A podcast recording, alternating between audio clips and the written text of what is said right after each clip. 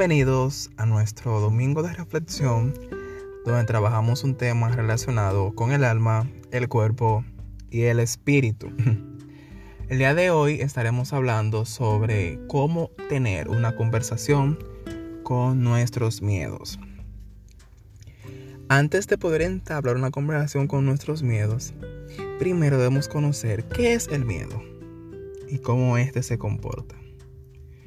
El miedo real hace referencia a un tipo de miedo que se construye a partir de componentes reales. Quiere decir, yo tuve una situación que me pudo hacer daño, mi mente se dio cuenta que me afectó, entonces me crea un mecanismo de defensa ante posibles episodios que me puedan llevar a esa situación dada. Y se me puede quedar un miedo real a algo que ya me pasó. Por ejemplo, yo andaba un día en la calle con mi mochila, pasó un motor, me atracó. Ya mi mente crea una información de que debo de cuidarme de los motores. Porque es posible de que si un motor anda cerca de mí me vaya a atracar. Este puede generar tomando en cuenta experiencias pasadas con las cuales nuestra mente elabora un almacén de las cosas que tenemos que cuidarnos, como las ya mencionadas. Es importante destacar que también se trata de un patrón de activación fisiológica para poder cuidarnos de algo que nos pueda hacer daño y emocional, donde involucra nuestras emociones.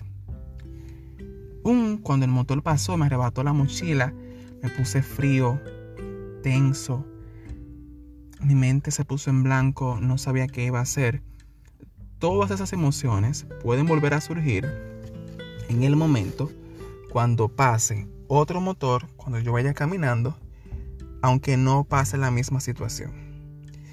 estos dos componentes, tanto la activación fisiológica como la parte emocional, tienen un valor adaptativo. Cuando hablamos de adaptativo es que yo me puedo adaptar y acomodar en base a ese miedo inconscientemente.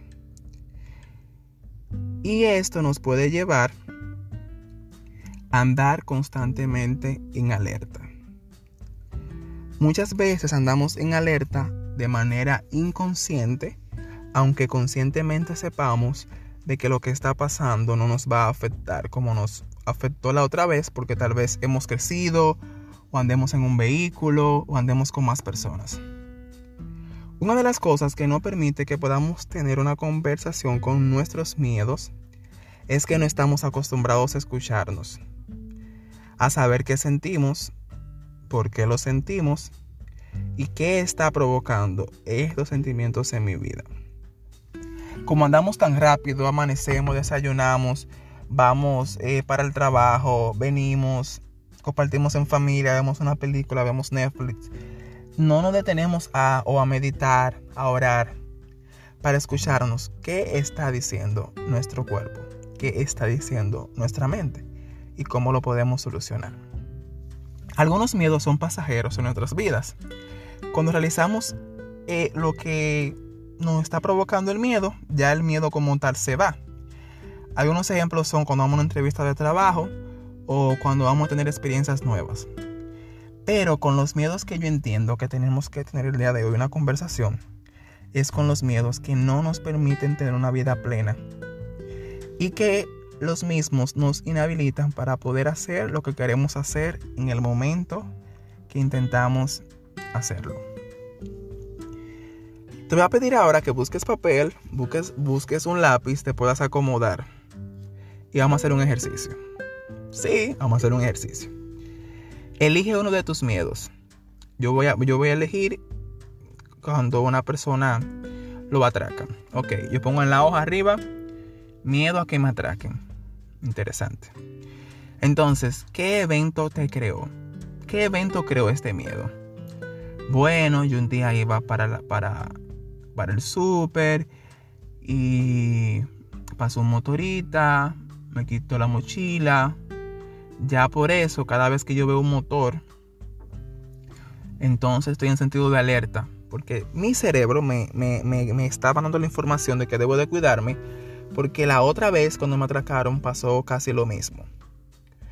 Otra pregunta sería, ¿qué beneficios yo tengo al momento de aferrarme a este miedo? O ahí contesto. Puedo ir agregando todas las preguntas que yo considere. Es de suma importancia que yo pueda ser sincero conmigo mismo.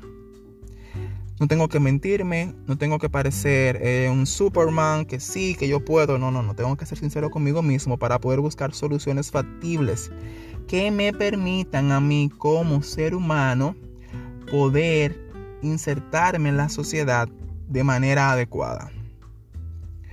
Entonces, según las respuestas que vaya anotando, yo voy a ir colocándole al lado después más adelante posibles soluciones que yo entienda que puedo hacer para solucionar ese miedo. Sea de que yo investigue, sea de que yo escuche podcast, en caso de que esté tan sumergido en dicho miedo, yo pueda buscar ayuda de un especialista. Recuerda que el miedo puede ayudarnos a tener precaución con muchas cosas que nos pueden hacer daño, tanto en la parte física como en la parte emocional. Pero esto es saludable si no nos limita a poder llevar una vida consciente como tal. No importa el miedo que tengas, déjame decirte que lo podemos superar. Y así como se creó, podemos también vencerlo si ponemos de nuestra parte. Te doy gracias que haya llegado hasta aquí. Te, también te doy gracias por escuchar mi podcast te invito a que si lo escuchaste en YouTube puedas dejar un comentario y te suscribas para que cada domingo puedas vivir esta experiencia junto conmigo. Y lo que no te permite ser pleno, tenemos que quitarlo, indiscutiblemente. Feliz noche y bendiciones.